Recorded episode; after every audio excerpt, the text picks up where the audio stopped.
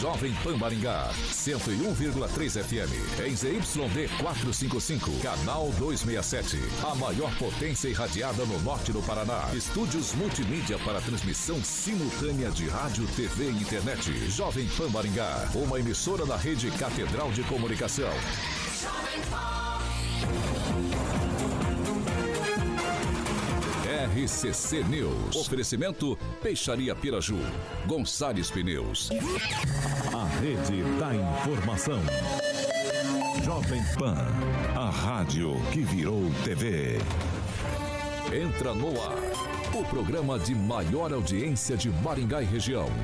RCC News.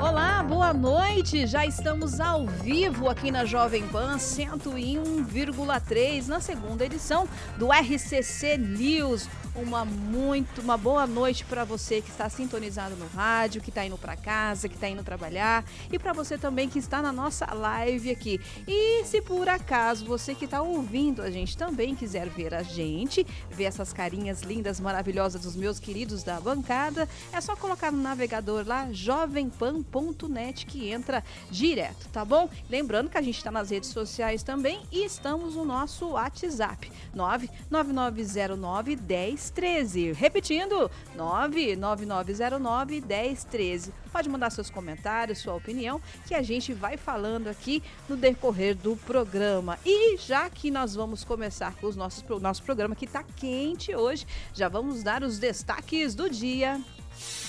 Agora, os destaques do dia. Jovem Pan. Maringá vai ter centro de eventos que pode custar até 65 milhões. E tem mais. Presidente da Câmara dos Deputados confirma instalação da CPI do MST.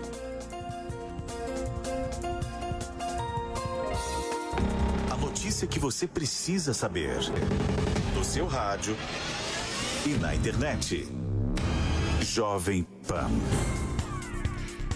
6 horas e 2 minutos. Repita. 6 horas e 2 minutos. Antes de dar a boa noite aqui para os nossos amigos da bancada, eu quero agradecer a presença do nosso amigo ilustre, Aguinaldo. Aguinaldinho. Aguinaldinho, né? Que faz parte da bancada da manhã e hoje está privilegiando aqui a bancada da noite. Eu acho que ele não veio espionar nada, não, né, Aguinaldo? Boa noite. Muito boa noite, adorei o ilustre, hein? Faz tempo que eu não ouvia essa. Obrigado, é sempre um prazer estar aqui com essas ilustres mentes pensantes, uns de esquerda, uns de direita e eu de centro, né? Ah, bem no centro. Francês, boa noite, meu querido. Eu de nada, nem esquerda, nem direita, nem centro. Não, eu tô vendo aqui umas frases aqui, deixa hum. pra lá, tem alguém que te espera. Essa é uma campanha interessante que a comunidade de Cascavel lançou hoje para as pessoas com polícia civil, é, todo mundo, prefeitura, juntar todos os órgãos, para evitar essas brigas urbanas, essas discussões de trânsito e coisas, que acabam em tragédias. Tem vários casos lá de brigas por, por nada. Como tem. que é a tardinha? É, deixa para lá, tem alguém que te espera. Legal, Muito bacana. Bacana isso aí. Serve Celestino. Pra gente considerar aqui também. Com certeza. Celestino. Boa noite, Kelly. Boa, boa noite, noite, Carioquinha. Boa noite, bancada. Vamos que vamos. Gilmar, boa noite. Uma ótima noite para você, Kelly, Agnaldo, Carioca, Edivaldo Magro, Celestino, Francês e a todos que estão nos acompanhando pelas redes e também pela PAN. Edivaldo, boa noite. Hoje você. Boa noite, boa noite. É, eu? Hoje você disse que tinha du... hoje é dia de duas profissões que já não existe mais, é, né, meu querido? Pois é, de revisor e de diagramador. Boa noite, boa noite, Agnaldo. É legal estar aqui contigo. Eu quero mandar um abraço pro Fudidim. Quem? O Fudidim era o nome de um revisor com o qual eu trabalhei muito, muito tempo. Bom. Ele era bem Fudidim mesmo. O Deus chamava Fudidim, tinha um Fudidinho todo dia. O e como que você chamava francês... os dois? Não, eu não vou. Essa é por isso que surgiu o, o, o, apelido de ambos. Então, na época do Pestap ainda, né? Da caixa alta, caixa baixa, né, Nossa né? Francês, que acompanha Lauda. Começou do tempo do chumbo. São, exatamente, que era caixa alta Os e tinha caixa baixa. da época tinham um segredo. Eles comparavam original com o Pestap, né? Tipo assim, né? Então você falava assim, mas tá errado essa palavra. Não, mas tá aqui no original, ó. Gente, mas, é, mas era, era, original, ainda tem. Mas curiosamente uma, uma, uma, uma, profissão que não está extinta, que é assessorista. Lá do Congresso Nacional, eles ganham 140 mil por mês lá, o Mantém, né? assessorista né? lá. No, tô brincando, mas ganha 10, 12 mil ascensorista. Ainda tem um centro elevador e você fala que andar e tem uma pessoa que só para Ah, é só apertar o botão? Só apertar o botão. Acho que o último foi no é edifício Três Maria. Exatamente. Eu lembro que o Celestino perguntou, encontrou um amigo, né? E o amigo falou, ah, tô trabalhando aonde? De ascensorista. Aí ele falou, aonde? Eu falei, no elevador. Mas, é, e a propósito, como é que é a frase lá de Cascavel? É, deixa, deixa para lá. lá. Tem ah. alguém que te espera. Eles colocaram isso lá no cemitério, lá também. Uma, é. Essa frase, uma placa. No cemitério de Cascavel? É. Bem é, lembrado. Alguém está te esperando. É, alguém lá. O céu está te esperando. Então vamos lá, minha gente. 6 horas e 6 minutos. Repita. 6 horas e 6 minutos. Você não me deu boa noite. Não te dei boa noite, mas eu vou te dar agora, porque o seu boa noite é o mais especial de todos. Ah, obrigado. Carioca, meu querido, boa noite. Boa noite, Kelinha. E aí, tudo bom? Beleza? Boa noite. boa noite, a rapaziada Ignaldinho, o Gilma com a camisa pink dele, Edivaldinho, que me deu um presente hoje que eu vou estar na segunda-feira, quando o prefeito estiver aqui. Obrigado pelo presente. Celestino de Black e o francês Bilu Bilu. E hoje o Rock Piscinato veio visitar a gente. Um abraço pro Roquito aí, Piscinato, veio tomar uma água com a gente aqui. Dá parabéns para o Paulinho. Boa, hoje é aniversário do nosso amigo Paulinho, 75 né? ele hoje. Né? 75 que anos? Não, é, né? É, é, anos. Não, rapaz, é mais novo, é 44, é minha idade, para com isso. É, então, então vamos lá, 6 horas e 6 minutos. Repita. 6 horas e 6 minutos. Maringá vai ter centro de eventos que pode custar até 65 milhões. O valor foi informado por meio de licitação publicada no portal da Transparência, que terá abertura no dia 5 de maio. O valor máximo que o processo pode chegar é de 65 milhões 820 mil e alguns centavos para a construção do centro de eventos Oscar Niemeyer. Uh, o prazo de, ex de, execução da obra, depois que a empresa for contratada, é de até 1.080 dias, ou seja, cerca de dois anos e nove meses. O local será construído no bairro, ali no novo centro, entre as avenidas João Paulino Vieira Filho, Erval e Horácio Racanelo. Edivaldo Magro. O tema já foi debatido aqui, acho que umas duas vezes. Eu defendi esse projeto, que ele é último elemento, né, o que sobrou do projeto Ágora, que é lá da década de 80, depois avançou na década de 90. Então, eu sou defensor do projeto. Tanto é que é no formato de livro, teve uma negociação com Oscar Niemeyer, do Instituto Oscar Niemeyer, na verdade, que foi necessário mudar alguns objetivos iniciais do projeto. Lembrando que era uma biblioteca, tá? eu achava que deveria ser mantido algum elemento de uma biblioteca. E foi mantido é um formato de livro, mas é um centro de evento. A gente já discutiu isso com relação à, à localização, né, que você tem um trânsito bastante difícil naquela região e o, esse centro de evento, apesar de constar que vai haver estacionamento, né, vai ser alguns andares subterrâneos, se um ou dois ou três, não me recordo, aí acho que o projeto pode ser mais claro com relação a isso. Mas sempre esse tipo de evento, quando você constrói uma estrutura desse tamanho, sempre vem aquela pergunta: quem vai cuidar? Vai ser terceirizado? Porque é uma estrutura que demanda bastante investimento é, na administração, né? Uma, uma estrutura muito grandiosa, bonita. Ó, e fica a pergunta também: né? todo o entorno ali precisa né, necessariamente ser revitalizado. Aí volta outra pergunta em relação a onde está o eixo monumental que contemplaria a reorganização urbana desde a da Praça da Catedral até ali nas imediações da Vila Olímpica. Nas imediações não, a própria Vila Olímpica. Mas é um avanço, né? Esses 64 milhões, me parece que parte desses recursos são do governo federal, né? Não sei quanto é exatamente, mas é que nós possamos nos informar aí na sequência, alguém aqui da bancada. Mas sou um defensor do projeto, eu acho que é um avanço. Ah, lembrando que o projeto Agro é uma área de 600 mil metros quadrados, né? um projeto bastante grandioso, Oscar Niemeyer. Infelizmente, uma série de contingências não avançou. Aliás, recentemente, né, um, é, duas, se não me engano, doutoras do UEM lançaram um livro bastante interessante, fazendo mais uma vez uma, uma historiografia de todo esse processo, esse debate, porque o projeto Água foi muito debatido, foi muito contraditório, porque construir uma ilha de modernidade no centro da cidade era algo bastante ousado para aquele período. Nasceu lá na década de 80, ainda quando O Ricardo Barros era diretor técnico da Urbamar, empresa é, constituída exatamente para fazer a transferência do pátio de manobra. E depois o Ricardo saiu, voltou como prefeito, trouxe Oscar Niemeyer aqui em Maringá, acho que você esteve nessa reunião, eu cobri essa reunião também. Enfim, depois o projeto do Oscar Niemeyer está reduzido ao projeto original, que era uma biblioteca, agora é um centro de eventos, né? mas é um projeto de modernidade que a gente defende, né? são recursos contingenciados já, é para ser aplicado nisso. Vamos torcer para que saia dentro do prazo, cara. O projeto aqui, de acordo com, com as informações que nós temos, será executado com recursos financeiros contraídos de um empréstimo realizado pela Prefeitura de Maringá à Caixa Econômica, além de contar com verba própria do município. Aguinaldo.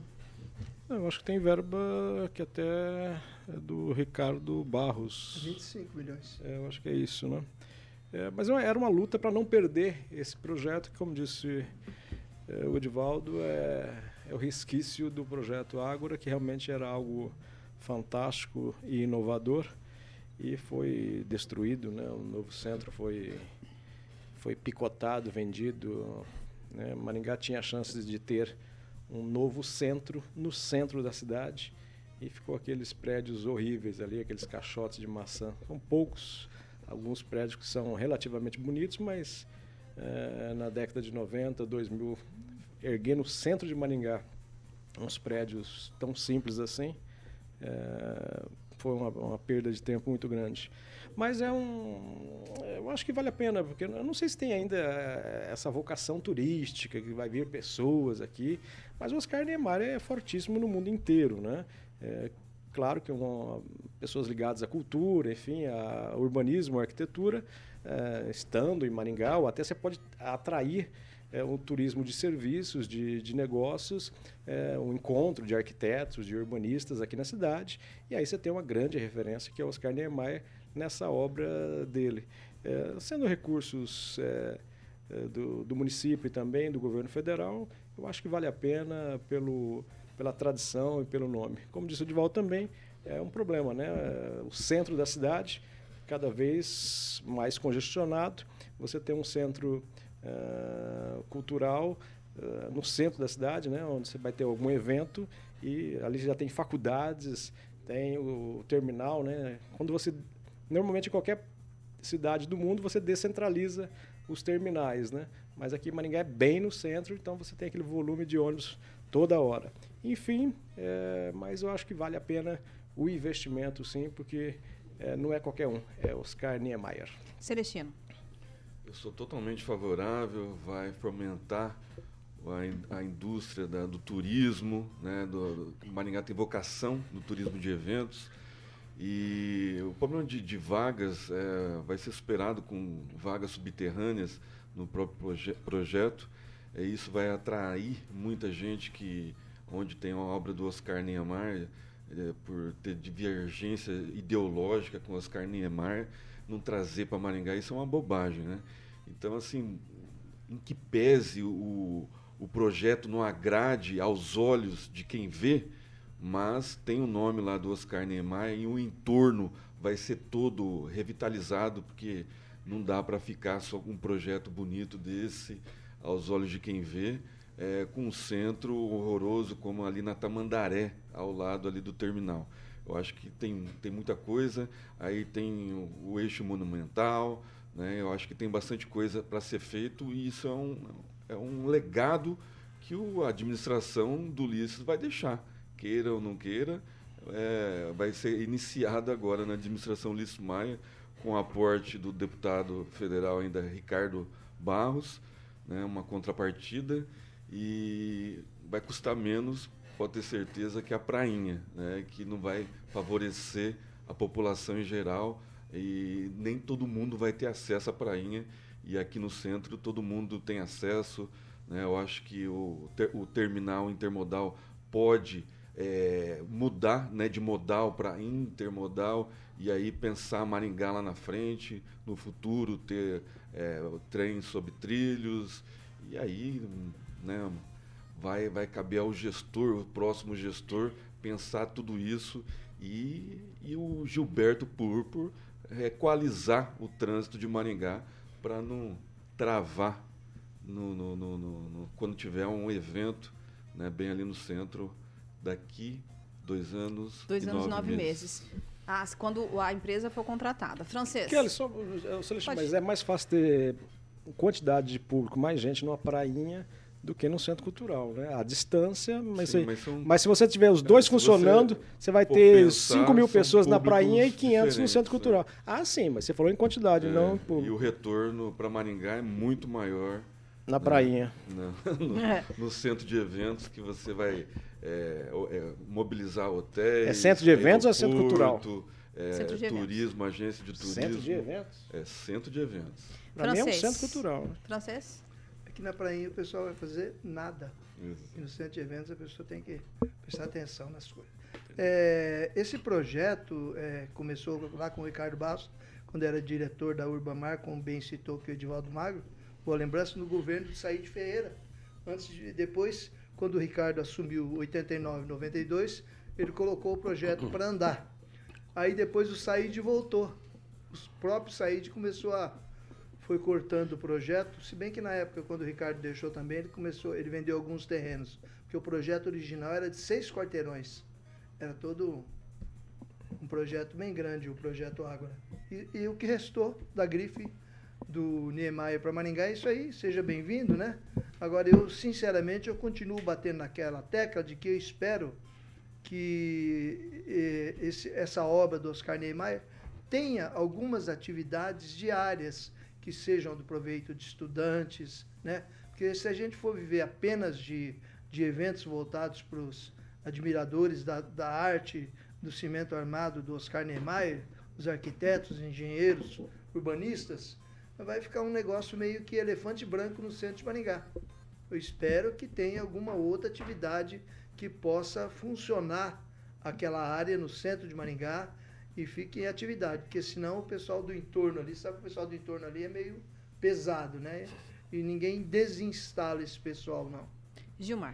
É, um centro de eventos no centro da cidade de Maringá, eu acredito ser muito importante, mesmo porque está é, tá perto de quem for fazer um evento ali, vem pessoas de outras partes aí do país, tem os hotéis, pode se dirigir até a pé para o evento, tem é, estacionamento, está próximo ao, ao terminal.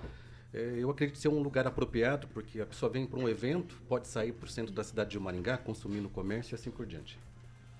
6 horas e 18 minutos. Repita. 6 horas e 18 minutos. Vamos para o nosso próximo assunto. Maringá. O hospital vai ganhar novos leitos pediátricos. O governo do estado autorizou a abertura de 18 novos leitos pediátricos no Hospital Universitário de Maringá custeados pelo Estado e com equipamentos fornecidos pelo, municípios, pelo município, são oito unidades de terapia intensivas, UTI, disponibilizadas gradativamente e dez leitos de enfermaria, que já começaram a receber pacientes. A autorização foi feita hoje. Francês. Eu não estou acompanhando, não, mas isso é um, acho que é uma consequência de, da reação que tivemos aí umas semanas atrás, né, com, reação, com relação à possibilidade de instalação de novos leitos pediátricos aqui na cidade de Maningá, que tem uma abrangência, o Hospital Universitário tem abrangência regional. Seja bem-vindo, espero que tenha médicos, enfermeiros e pessoal, né, e equipamentos para atender lá. Porque essa promessa é bem antiga. A pediatria pública em Maringá deixa a desejar, principalmente quando se trata da rede estadual. Edivaldo. Abertura de leito para tratar de, de, de, criança é muito bom, né? Mas aí já entra no debate do hospital da criança, né? Que Eu nós não, não temos falei do hospital da criança. Né? Então, pois é, então se aumenta. É. Um, mas é.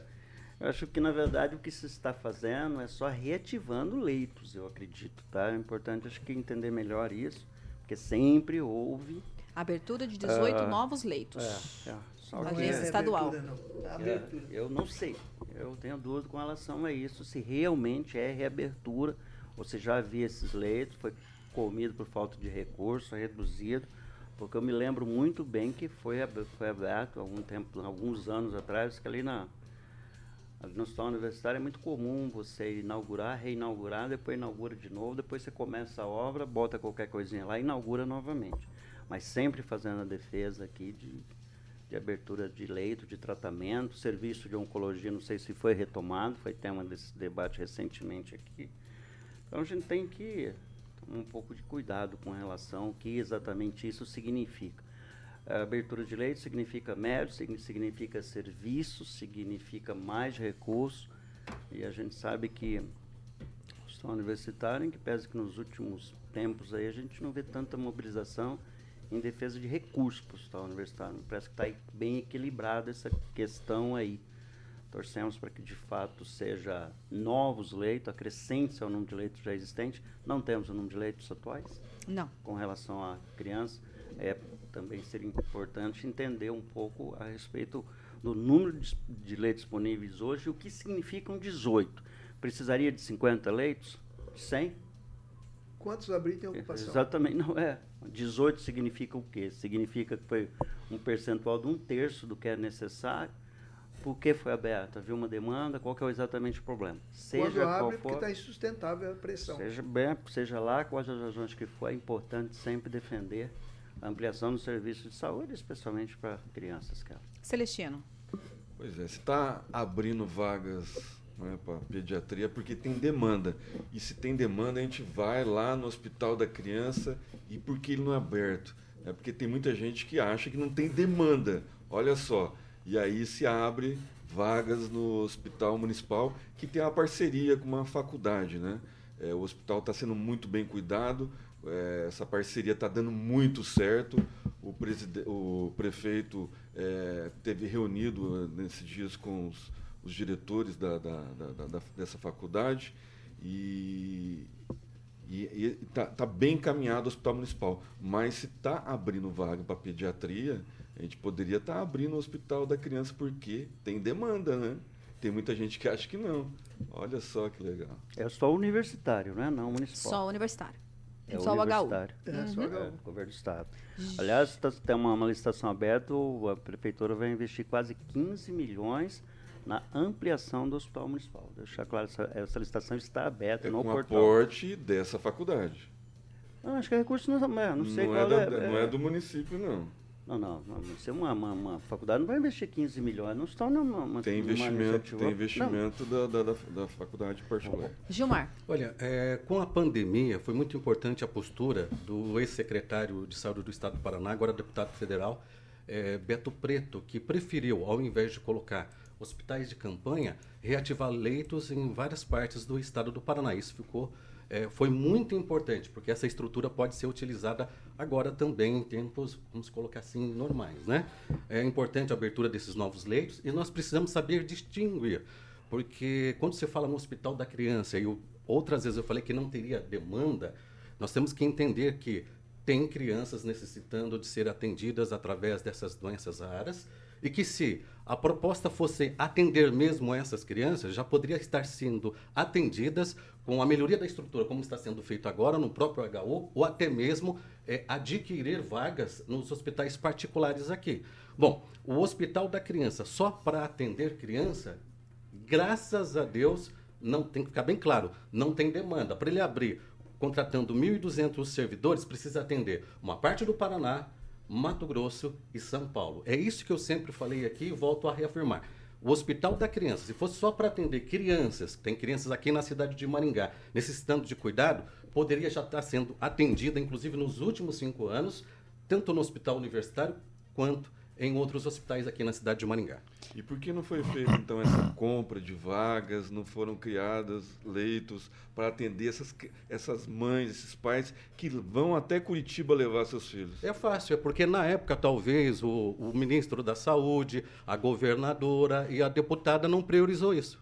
Mas o secretário, você acabou de elogiar o secretário, e o secretário não poderia fazer nada, o secretário estadual? Ah, mas na época, não sei se você Esse se lembra, quando foi lançado o Hospital da Criança, não, não, o secretário estadual não era o Beto Preto ainda. É, o Beto Preto tá, já está quase cinco anos. Então, mas o hospital é, é antes disso. Inclusive, houve uma discussão. Mas, na, só um minutinho. Você quer que eu responda ou você quer continuar falando? Se você quer que eu responda, eu vou te explicar. Continua. Inclusive, para quem não se lembra, pode pesquisar nos jornais, quando houve a transição do governo Cida Borghetti para o atual governo Ratinho Júnior, houve uma discussão que a Cida Borghetti teria dito que tinha deixado 50 milhões reservados para o Hospital da Criança. E esse dinheiro, na época, não foi encontrado. Faz cinco anos que o secretário então, é o Beto Preto. Mas veja bem. Se ele não abriu vagas aí, para as pessoas é, saírem, não, não saírem de Maringá para ir para Curitiba, é porque e não tem demanda? É isso que você quer dizer? Não, não. Você está elogiando não, o trabalho do secretário, Ve... que ele não abriu o hospital de campanha. Nem, quase ninguém abriu no Brasil. Isso não é mérito nenhum dele, mas teve muito dinheiro do governo federal. Então ele trabalhou com muito dinheiro. Né? Agora, essa demanda existe sim. Talvez você não, não, não conheça ninguém que faz esse turismo da dor há muito tempo, mas no mandato do secretário Beto Preto existe muita gente que ainda vai para Curitiba. Conclui, e por que não foi resolvido esse problema? Conclui, vai, é simples. Eu vou responder. Talvez o Celestino não saiba, ele pode dizer que eu, eu acredito que eu não conheço nenhuma criança. Eu tenho hum. uma sobrinha que necessita se deslocar até a cidade de Curitiba. Sim. Então eu estou falando sabendo da causa. Volto a repetir. Um ministro da Saúde, uma governadora e uma deputada chegou a um prefeito de uma cidade dizendo que tinha verba, tinha os recursos e esse hospital ficaria pronto em nove meses qual seria o prefeito de, de, qualquer cidade desse país que não aceitaria uma obra como essa? E outra coisa, quando eu disse que é, o legado do, do Beto Preto foi reorganizar o que foi aberto nos últimos, é, vamos botar isso, quatro anos, de leitos no estado do Paraná, corresponde a três, quatro governos anteriores. É, você mas, pode pesquisar. Mas tem criança pedindo socorro. Tem criança pedindo, pedindo socorro, socorro para internação. Não, sim, eu concordo com você, mas Resume, tem criança pedindo conclui. socorro porque na época nós tínhamos um ministro da Saúde, uma governadora e uma deputada que preferiu investir 150 milhões para ficar cinco anos aguardando, não resolver o problema, ao invés de comprar vagas onde precisaria e colocar essas crianças serem atendidas. Inclusive, conclui. eu tenho uma sobrinha que passa por esse transtorno, faz isso que ele está falando, tem que se deslocar até Curitiba. Então Ag... eu sofro isso na minha família. Aguinaldo. É, a ex-governadora queria pagar 40 milhões aqui pelo hotel Bandeirantes, né? Não serve para nada. É, olha, a gente está discutindo aqui uma coisa boa, né? Abertura de novos leitos, ou se é uma reabertura. Enfim, né? Saúde é uma coisa precária ainda no, no país. Infelizmente, às vezes a gente vê inúmeras pessoas, de crianças a idosos, em postos de saúde, nos hospitais, e se a pessoa procura um hospital, não é porque ela quer, não, não é porque ela precisa. E se ela tiver uma dor de cabeça, ela não quer ficar 15 minutos, 10 esperando, né? Tem que se melhorar muito ainda uh, a saúde no, no, país inteiro. Uh, estrangeiros, quando vêm para cá, vê essa... Uh, gostam, né? Porque quando são atendidos, não pagam nada, enfim, parabenizam o sistema SUS no país, né? Mas ainda tem muito que, que construir. Maringá ainda está um pouco à frente de muitos municípios, mas ainda temos que avançar. Né? A gente sempre tem que é, mensurar pelo melhor, né? não pelo mediano e nem pelo pior. O Agnaldo, só para reforçar o que você falou com relação aos estrangeiros que vêm para Maringá ou para outras cidades do estado, aqui eles vêm, fazem o tratamento e voltam para os seus lugares aí onde mora fora do nosso país.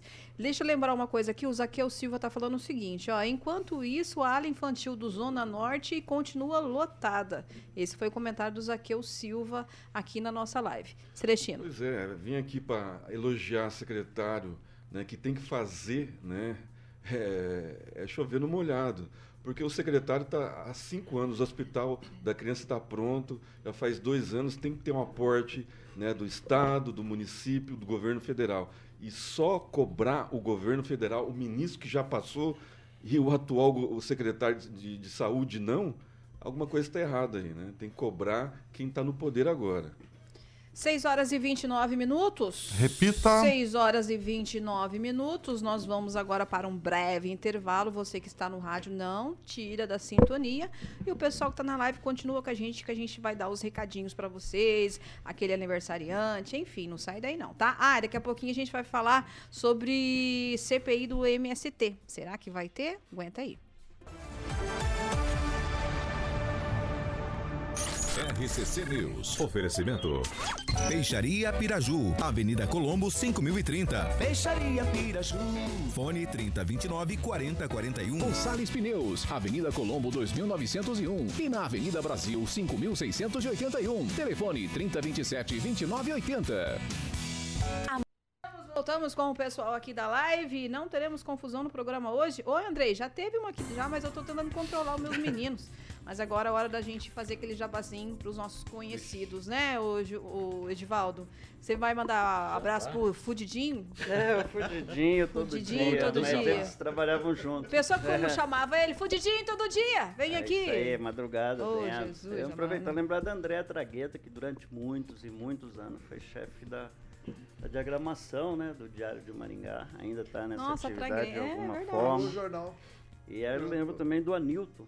Que o francês vai lembrar, ele trabalhou muito tempo no jornal, no Jornal do Povo, depois abriu um boteco lá na Cidade Alta. Aí tem um Ficou nome rico. esquisito, bar, não posso falar aqui. Ixi. Nem sei se tem um bar aberto ainda. Vou mais longe, Ana Cristina Sendeski. Ah, família que hoje trabalha primeira, em São Paulo. Fez uma reforma gráfica comigo lá em 1998, a Ana Sendeski.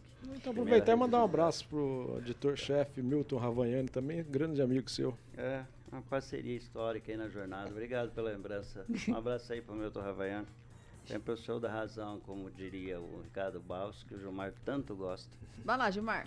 Mandar um abraço para, deixa eu ver aqui, o Juliano Emílio, o Andrei Salvático, ah, o Rogério Mariani, também o Evandro Lopes. Mandar um abraço também para Sandra da fiscalização, que faz um excelente trabalho, se aposentou esses dias e ela faz um excelente trabalho dando cursos de manipulação de alimentos.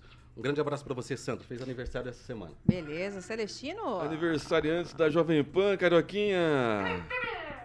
Além do Jalasca, fazendo 48 aninhos hoje, 48. temos o Carlos Lopes da Silva, o Fábio Ferreira, Márcio Alves, Marcelo da Silva Espanha e o Carlos Pilé, lá do Armazém Dona Luzia. Ei, falando ali...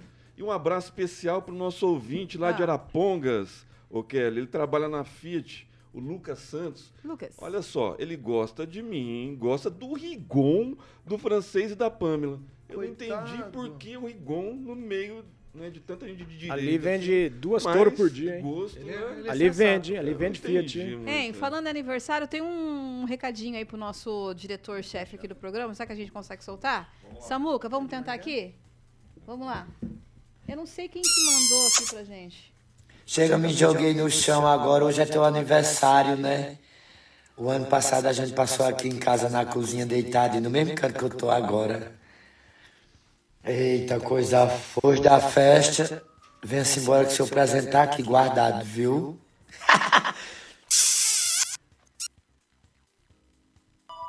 Claro pra você, viu, Paulinho? Feliz aniversário aí. Vai, francês. Voltamos voltamos, voltamos aqui no, na 101.3, segunda edição do RCC News. O Agnaldo não conseguiu falar os, o seu jabazinho do intervalo. Quer falar agora, Agnaldo? Quer dar um alôzinho para alguém? Eu só reforço aí do nosso amigo Milton Ravaiani, parceiro nosso do, do Edivaldo aí, altas conversas um grande jornalista e advogado também. É isso aí. 6h33. Repita. 6h33.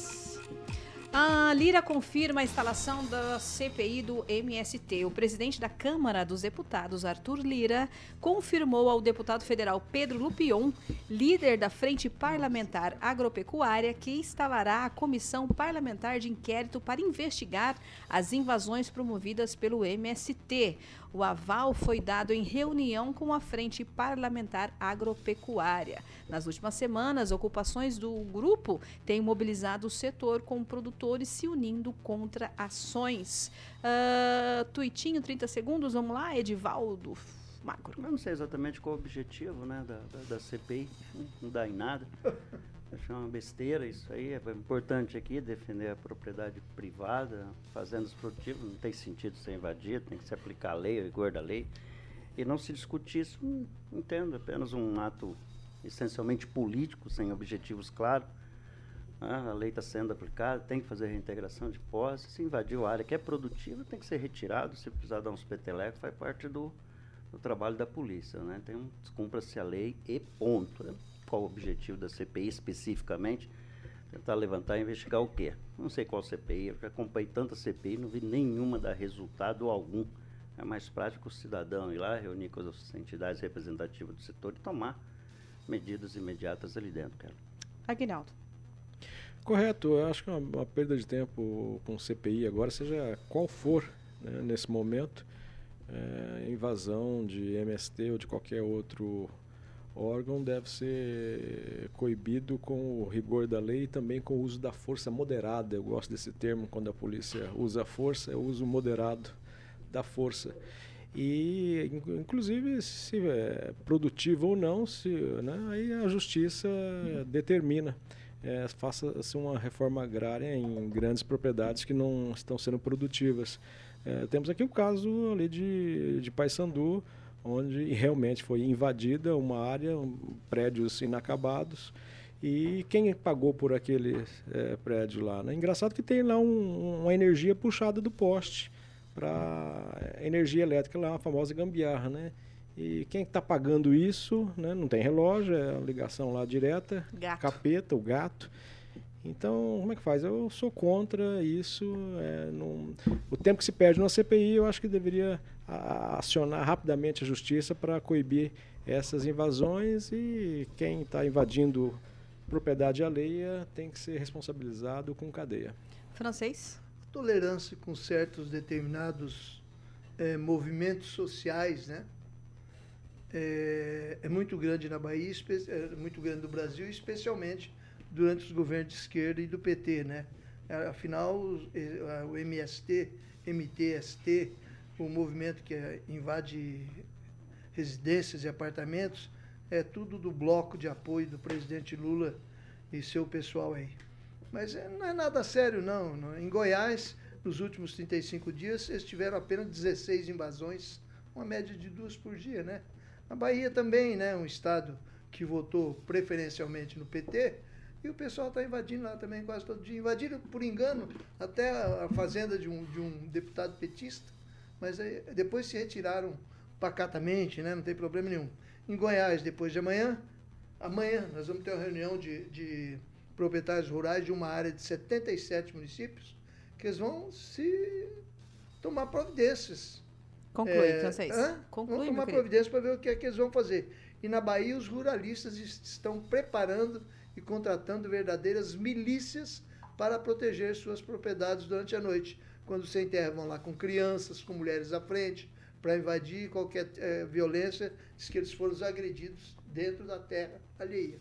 Celestino? Tem muita coisa para ser investigado nessa CPI, viu? Inclusive o, o líder de, do, do, movimento, né, o fundador, o Stedley, que tem ligações com, com propina e inclusive está preso. Então tem muita coisa para ser investigada assim por, por, essa CPI, o agronegócio que é a mola propulsora desse país. Né? Vamos lembrar que o governo anterior deu quase 500 mil títulos de terra, então esse pessoal do que está invadindo é, pode ser pessoas contratadas né, por esse líder que está preso, repito aqui, e aí a coisa vai pegar para o lado dele se a CPI for levada a sério. Gilmar, é, é uma organização criminosa aí? É, na verdade, o que o Celestino falou, se essa CPI foi levada a sério. E qual CPI foi levada a sério nesse país? Nós tivemos, na época da pandemia, uma CPI onde tinha alguém tentando receber um dólar por vacina. Alguém se lembra do resultado dessa CPI? Algo de concreto? Alguém foi parar na cadeia? Foi investigado alguma coisa? Mas receberam ou não receberam? Recebeu a vacina? Teve como? Não, não, pera, é a minha vez ou a vez de vocês? Não, mas você está falando. Tô, não, só um minutinho. Gente, você peraí. Vocês estão querendo você falar. Você está dando uma informação. Não, não, Deixa eu ouvir o Não é verdadeira. Como que não é verdadeira? Não teve compra de vacina. Não. Houve a CPI ou não houve a CPI? Mas não houve compra de vacina. Não houve compra de vacina não porque houve. foi vazado na. Bom, deixa eu... ah, vamos não, voltar para a CPI do MST. Conclui, Gilmar. Eu não acredito em CPI. Toda vez que se faz uma CPI, se discute muito, faz-se muito acordo. Quem tem que definir se é legal ou ilegal a invasão e, toma, e os rigores da lei é a justiça e pronto. É, é, político não investiga nada, infelizmente. Ah, Só fazer uma correção aqui. Faça o correção. foi o fundador, foi uma série de entidades representativas, curiosamente reunidas em Cascavel. Foi ali que nasceu o MST, aqui pertinho, 300 quilômetros de Maringá, uma das principais regiões produtoras agrícolas do Brasil. Altíssima produtividade naquela região lá. Algumas regiões lá vão colher mais de 100 sacas por conclui, hectare. Divaldo. Concluído, dona Kelly. Muito bem. Antes da gente ir para o nosso próximo assunto, vamos falar da Beltrame Imóveis. Vamos lá, Kelinha, exatamente. Bom, você sabe que um bom negócio, inclusive amanhã eu vou estar entrevistando o César, né, Celestino? Isso, amanhã o César vem aqui. Vou conhecer o César. sozinho. O gerentão lá da Beltrame, do nosso querido amigo Toninho Beltrame, que deu um presente é. pro nosso querido. Trans. Edivaldo você ficou sabendo? Sério? Picanha, picanha trans. entregaram aí pro Edivaldo. É, é abóbora. Abóbora. Se sente picanha. Cara, cara eu, eu que nem abri, era uma. Era uma, uma eu botei é na geladeira. É uma abóbora. E eu pensei que era uma picanha. Mas tá ela estraga... se sente picanha. Mas toda pode picanha comer, é pode comer que ela Viu? se toda sente. Picanha então ela não vai estragar. No não, não vai. Toda, vamos lá. Toda vaca vira boi. Vamos pro Beltrão. Celestino, manda aí, vamos lá. O Samuca vai ilustrar ali. Isso aí. Edifício Santo André, na Avenida Bento Munhoz da Rocha Neto, nono andar. É, conta com uma suíte master, dois quartos, sala com dois ambientes, com sacada, cozinha toda planejada, área de serviço, banheiro social, dependência de empregada, duas vagas de garagem coberta. Esse apartamento quase todo mobiliado, tá num preço excelente, Carioquinha. Boa. Quem quiser conhecer é só ligar lá no telefone de plantão 98827 8004. Repita. 98827 8004. E para finalizar, lá na, na, no Jardim Cidade Monções, esse lindo sobrado contemporâneo com uma suíte máxima, uma suíte simples, mais dois quartos, sala com três ambientes, sendo sala de estar, sala de jantar, sala de TV e uma área gourmet com uma piscina de tirar o fôlego, Carioquinha. Quer levar a tua família para conhecer essa, esse lindo sobrado? Liga lá no telefone de plantão, 98827 8004. Maravilha. Bom, todas as fotos estão no site da Beltrame, é bom frisar lá para que você possa ah, chegar em casa com a esposa, ver tranquilo, para você que está no carro lá, está curioso, é beltrameimóveis.com.br. O telefone da Central de Atendimentos é o fixo que deixa o Toninho Beltrame muito feliz. 30 32 32 32 44 30 32 32 32 e aí o slogan que deixa o nosso querido Toninho Beltrame, figuraça, saudade dele muito feliz. Quem procura na Beltrame, que é linha. Muito bem, Kelly. 6 e 42 Repita. 6 e 42 Ministro do, ministros do Supremo Tribunal Federal e do Estado se revezam, se revezaram nesta terça-feira em audiência pública na defesa de regulação das redes sociais com algum grau de responsabilização das empresas que ofertam ao público.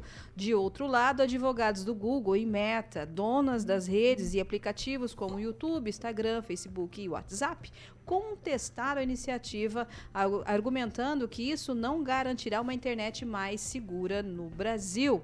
Uh, tais iniciativas, principalmente o chamado projeto de lei da fake news, garan, ganharam impulso após os golpistas, os, o golpe do dia 8 de janeiro em Brasília.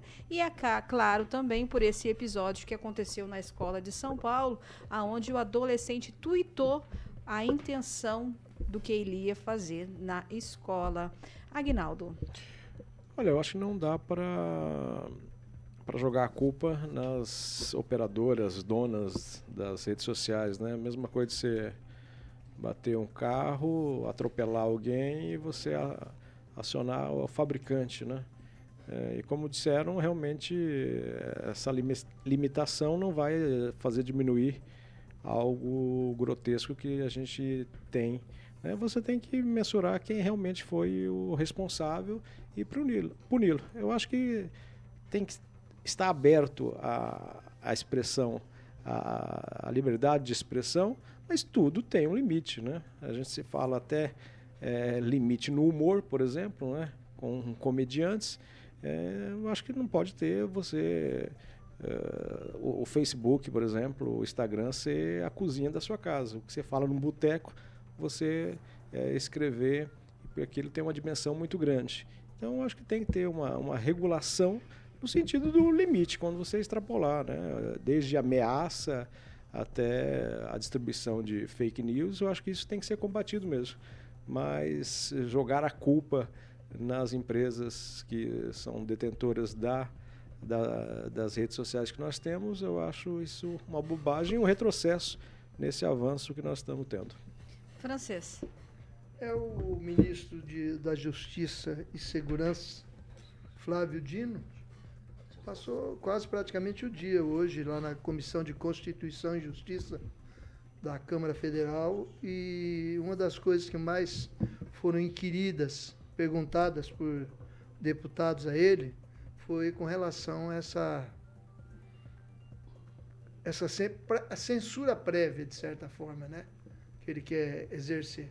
Agora, eu acho que existe uma certa razão, sim, porque a internet é um campo novo e você não tem como uh, segurar, por exemplo, uma fake news, é, talvez uma notícia mal colocada, porque hoje em dia é, divulgar informação não é mais privilégio nem profissão de jornalista. Qualquer um entra e, e posta o que bem quiser. Então é um terreno muito é, lamacento, diríamos assim, que eles têm que arrumar alguma forma de evitar, porque pode, na verdade, é demandar em muitos, muitos choques. Veja lá bem o caso lá da, por exemplo, vou dizer assim, nem era internet, era jornal do Charlie Hebdo lá da, lá da França, onde o pessoal veio e passou os jornalistas tudo na bala lá, o pessoal do, do Islã, porque eles pegavam no pé do, do Islã, é, debochando dos deuses dele, que eles não, entendem como uma coisa muito grave. E na internet a gente vê essas manifestações irresponsáveis muito comuns. Agora tem que saber qual o peso, qual a medida que se pode fazer. Mas por enquanto é, valeria a regra de que se ofendeu, processo. Né? Por enquanto. Agora é que a justiça, o ministro da Justiça, quer enquadrar paralelamente a isso os parlamentares, cuja profissão é falar, é falar. Quer, quer enquadrá-los mesmo quando eles estão na Câmara Federal e eles dizem coisas que para ele seriam estupidez, né? Então, é complicado isso aí. Celestino. Hoje no país não importa o que você diz, mas sim quem diz, né? Se tivesse regula regulação né, dos dois lados, mas a gente vê essa regulação, essa censura prévia só de um lado. E aí eu tomo partido da Jovem Pan. A Jovem Pan já foi censurada, né, nas suas redes sociais, já teve é, desmonetização nos seus canais. Então, assim, essa regulação é, vai introduzindo aos poucos e esse pessoal progressista que só sente a dor a hora que entra tudo, né, acredita que é, vai ser só, vai ser para todo mundo, vai ser uma regulação da, da, de falas agressivas, de extremistas, mas nada. É, você falar aqui na Rádio Jovem Pan que você não concorda com o ministro do STF, com o ministro é, o Flávio Dino hoje, que falou que os CACs estão alimentando uh, com armamento os narcotraficantes. Olha a besteira. E quem que vai regular isso daí? É o Felipe Neto? O Pablo Vitar? A Anitta? Quem que vai decidir o que é fake news, o que é agressividade? Vai ser esse povo aí? Então, assim, se for para todos os lados, né, a regulação serve, mas por enquanto é só para quem discorda desse povo, né, que é ditatorial, que é os verdadeiros fascistas. Gilmar. Oh, nós precisamos saber diferenciar o que é fato e o que é opinião. Tem muita gente transformando é, opinião, passando para o ouvinte, para o telespectador, que aquilo é um fato.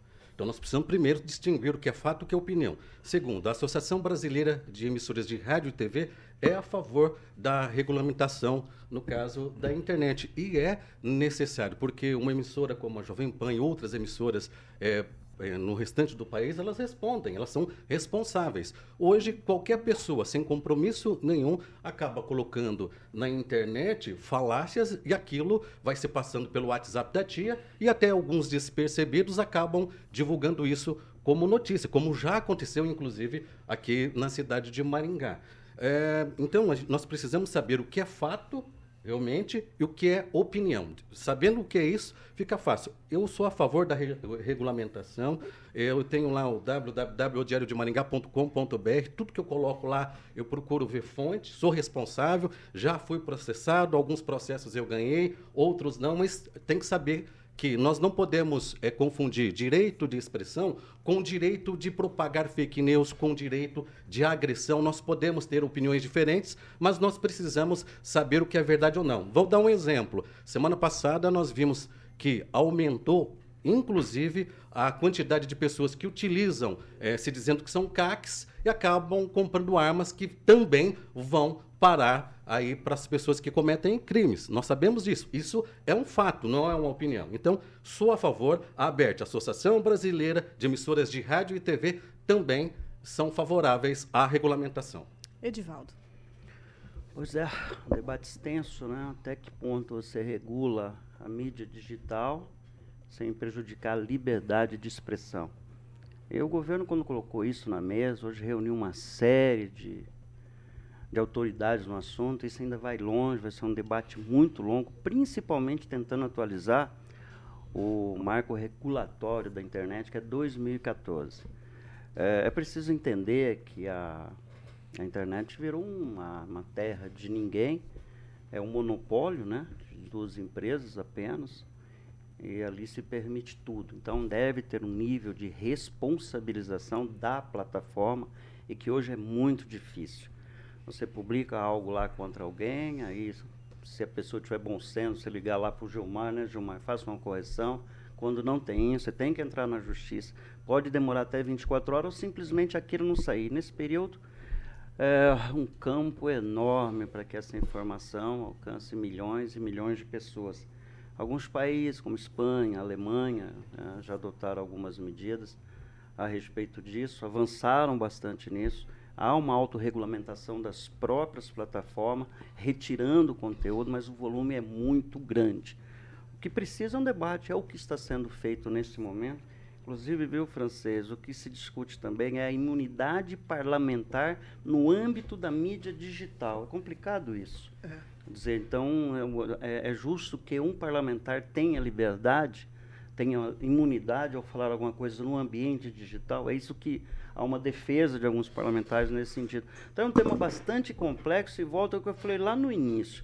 Até que ponto você fazer uma regulamentação, regular essa mídia digital, ela vai interferir na liberdade de expressão do cidadão, sem car caracterizar essa questão da censura, que nós, como jornalistas, né, uma atividade profissional, sempre enfrentamos, lembrando sempre que a censura sempre existiu.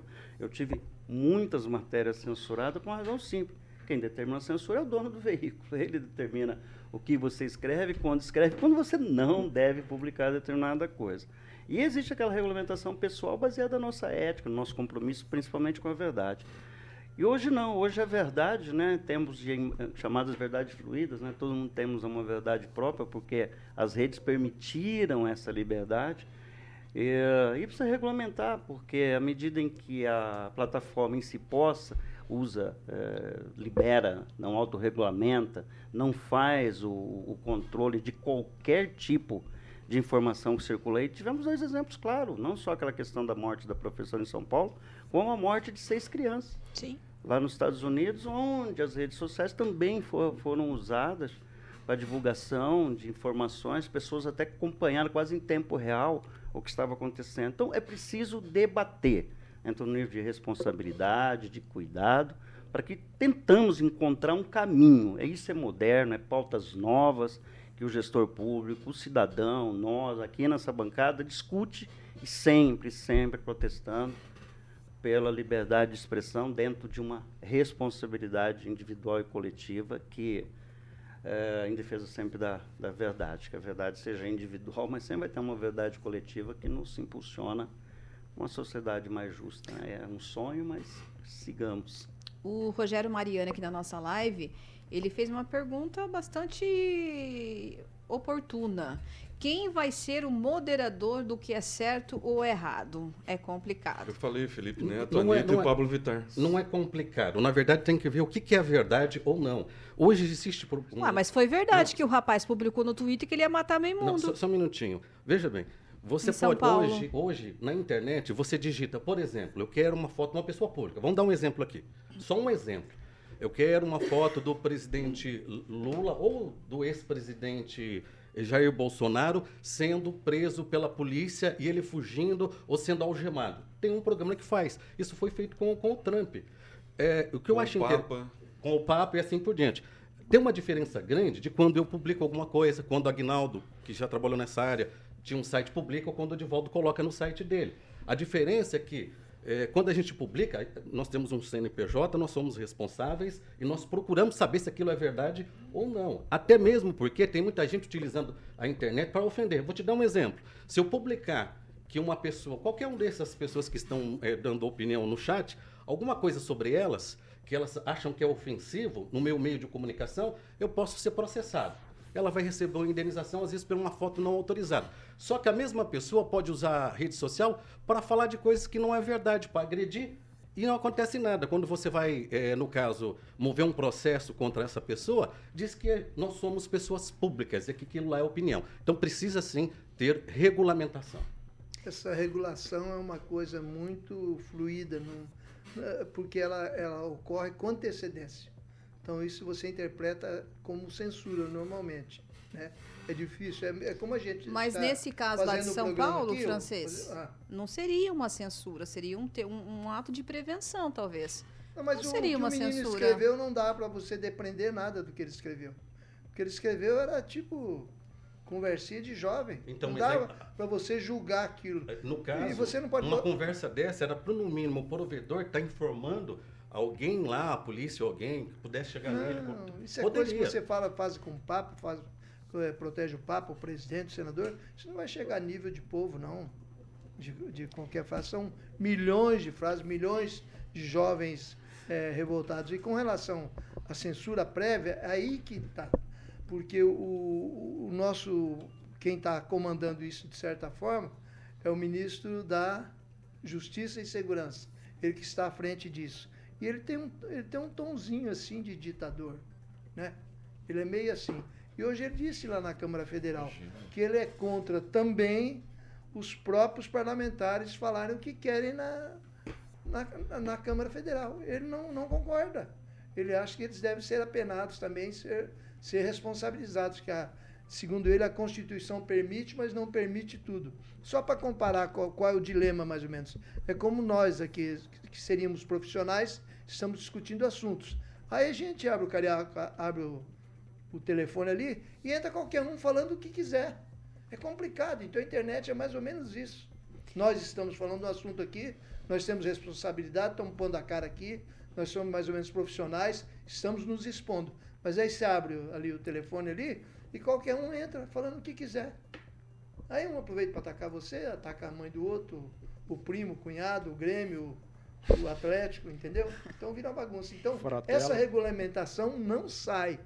É impossível. É mesmo porque o governo não tem maioria, né, para aprovar. Seguir, botar tudo isso num, num bloco só. Mas, mas, na verdade né? é só avançar, francês, encontrar é, um meio avança, termo. Eu não sei qual meio termo que como. vai ser encontrado. Sempre porque vai ter. não é deixar claro que não é uma iniciativa só do governo é da própria sociedade organizada, inclusive das entidades representativas, porque daí a gente entra num outro debate que envolve a minha profissão e a sua. Nós, as plataformas nos desmonetizaram e estão desmonetizando, desmonetizando também os veículos Agências, de comunicação. Então, é muito complexo. Aliás, importante dizer aí, eu, hoje foi lançado é, o Brasil contra Fake. Curiosamente, é uma, uma, uma agência de checagem de fatos do, do governo. governo. federal. Bastante interessante, recomendo que entrem lá se tiverem oportunidade. Essa é uma, tantas outras, né? Mas é uma especializada em checagem de informações que atinge o governo federal. Mas essa agência, por exemplo, fez quando o Lula disse que será que não foi a que a Polícia Federal. Então, Será que vai ter essa liberdade também para falar, ó, o governo também errou, né? Isso, aí seria é uma, ideal. É uma, seria é ideal. uma agência interna, né? O, o Agnaldo começou a operar. Hoje vamos, tem um debate muito grande. Vamos concluir. No Observatório okay. da Imprensa, se alguém acompanhar lá, tem um artigo que, que você fala, escreveu a respeito disso. Permeadas discutindo por essa ideologia política complicada. Bem, bem o ouvinte Rogério Mariani observa aqui Conclui. que ver jornalista a favor da censura é um absurdo. Eu não sou a favor da censura, eu sou a favor, da, da responsabilidade. É só isso.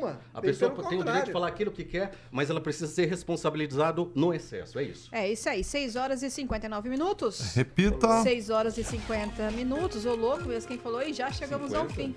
Já? 59, já chegou, 59. Celestino. Até eu olhei aqui, mas não tinha falado na hora errada, Jesus amado. O programa é bom, passa rápido. Que bom, fico feliz. Agnaldo, seu boa noite. Uma boa noite a todos. Sempre um prazer estar aqui com pessoas com píquas. Gostou? Com piscas? O que, que é piscas? Pessoas notáveis. Nota ah, melhor pessoas assim. Notáveis. Obrigada. Sempre ilustre. Um abraço a todos. E amanhã tem sete horas também. Continua essa ah, loucura aqui, que é esse sucesso tá certo, do RCC News. Cada um tem que vender o peixe. Vai lá, francês. Eu não tenho peixe para vender, aliás, meu peixe está mal no campeonato. é, eu não quis dizer. Boa noite, até amanhã. Uma boa quarta-feira a todos. Celestino. Vou mandar um abraço pro nosso ouvinte, o André Camargo, que me per perguntou para mim no chat hum. semana passada com que roupa eu iria no dia 30, 7h15, lá em Brasília, recepcionar o melhor presidente de todos os tempos. Eu vou de vermelho, viu? Tem a música, viu? Eu vou de vermelho que com nós que retomamos roupa, a cor vou. vermelha que foi roubada da gente o cordeiro de sangue de Jesus. Não, Joia! Olha, meu Deus olha blasfêmia, meu querido. Que... Meu Deus, Gilmar, é. vamos lá. Do Calazans Bom, sabe, depois dessa, só mandar um abraço para todos que estão nos acompanhando nas redes sociais. Você que pensa da forma que nós pensamos, ou diferente, não tem problema. O importante é que você está aqui conosco, dando o privilégio aí dessa audiência. Edivaldo. Vamos proteger os prédios públicos lá dia 30. Manda boa noite a todos aí. Isso é uma Tem que mandar fazer a pipoca lá. Pipoca? Já mandou? Um é, o mãe de pipoca. Eu nem sei o que é isso. deixa pra próxima, deixa pra próxima, deixa pra próxima. É, deixa eu aproveitar aqui e mandar. Pipoca doce, que é bom, né? Gostoso já também. cola no corpo, vira aqueles com lambeira. Já vem pronto, já. Deixa eu aproveitar aqui e mandar um abraço pro Dr. Rafael, que tá no trecho aí de volta pra casa, ou indo pra, pra trabalhar, que tá ouvindo a gente. Ô, Carioquinha, ah, boa noite pra você também, tá, queridão? Boa noite. Tamo junto, Kelinha. Amanhã, meio da semana, quartou e sete horas, estaremos aqui eu e meu querido Aguinaldinho, Paulo Caetano, que hoje, vamos ver se ele vai chegar de e bom humor amanhã. Vai ah, dar uma biluteteia, vamos é, ver. Vai. E para você que ficou com a gente até agora na live ou no rádio, muito obrigado e também uma boa noite. Jovem Pan Maringá 101.3, a maior cobertura do norte do Paraná, 28 anos, 4 milhões de ouvintes. Jovem Pan, um jornalismo independente. Fui! Você ouviu o jornal de maior audiência de Maringá e região. RCC News. A opinião de nossos comentaristas não reflete necessariamente a opinião da Rede Catedral de Comunicação.